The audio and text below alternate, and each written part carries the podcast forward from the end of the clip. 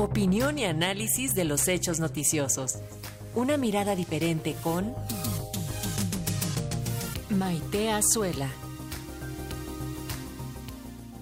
Saludamos con mucho gusto esta mañana a la maestra Maite Azuela, quien nos va a hablar acerca de la guerra sucia aquí en nuestro país. ¿Cómo estás, Maite? Bienvenida, te escuchamos. Paco, con el gusto de saludarte como todos los martes a ti y al auditorio.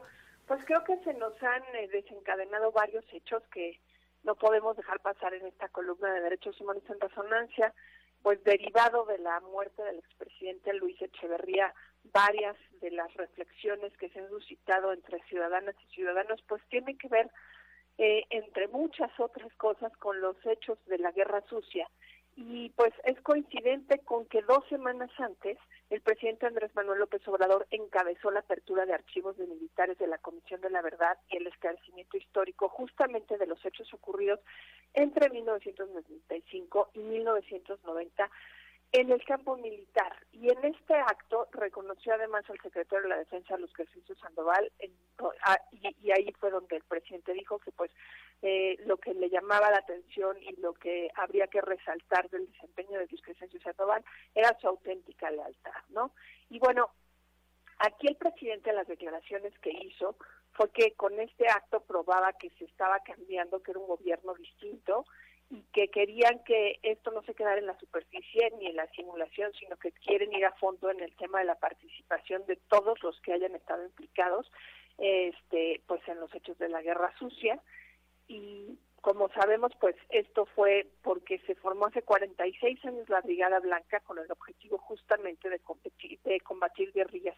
En Guerrero ha estado circulando un video en donde es muy interesante escuchar al expresidente Luis Echeverría describir estigmatizadamente a los guerrilleros con adjetivos muy conservadores y, y, bueno, saber que después de 100 años de vida murió en la completa impunidad, ¿no?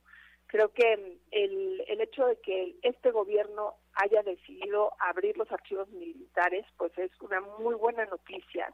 El propio Alejandro Encina, subsecretario de Derechos Humanos y presidente de esta Comisión de la Verdad, destacó que la apertura de estos archivos va a permitir que además se abran zonas militares en Sinaloa, en Nuevo León, en Jalisco, en Guerrero y en Oaxaca, e incluso en otras instalaciones, ¿no? Como el Estado Mayor Presidencial. Creo que eh, pues hay que reconocer esto que ningún otro gobierno había hecho.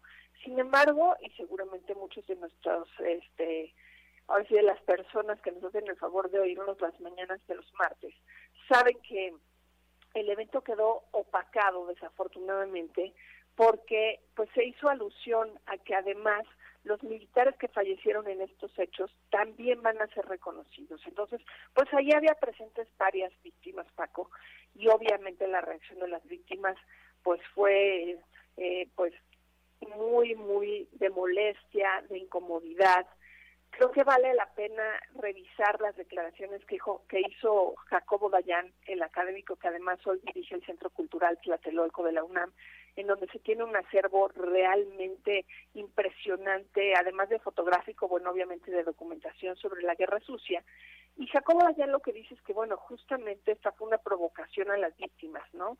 al ser una apología en donde se habla de soldados caídos en la defensa del Estado de Derecho y la democracia, donde lo, de lo que se trata esta comisión es de esclarecer cómo esos soldados acribillaron y mataron a, los, pues ahora sí que a las víctimas de la guerra sucia, ¿no? Eh, la verdad es que lo que lo que dice Jacobo Dayan es que pues esto demuestra un desconocimiento absoluto que la responsabilidad de estos hechos es realmente eh, pues de la cúpula castrense, ¿no?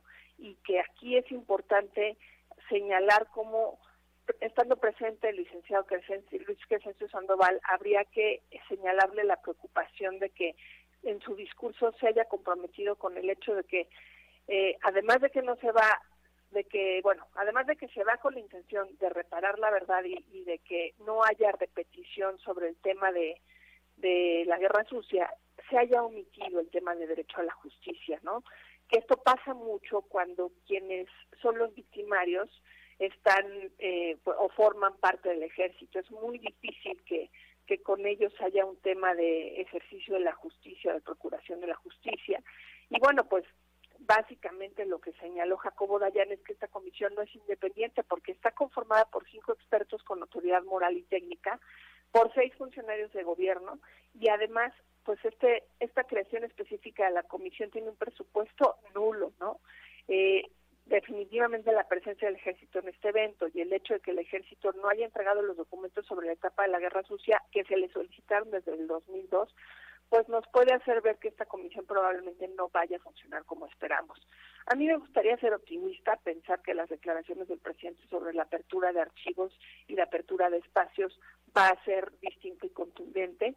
Y bueno, pues sí lamento este anuncio que hizo paralelamente sobre la incorporación de soldados como si también fueran víctimas de la guerra sucia, Paco. Con esto concluyo mi colaboración el día de hoy en Derechos Humanos en Resonancia, esperando escucharnos el próximo martes. Muchas gracias, Maite. Así será. Nos escuchamos el próximo martes. Un abrazo. Un abrazo. Hasta luego.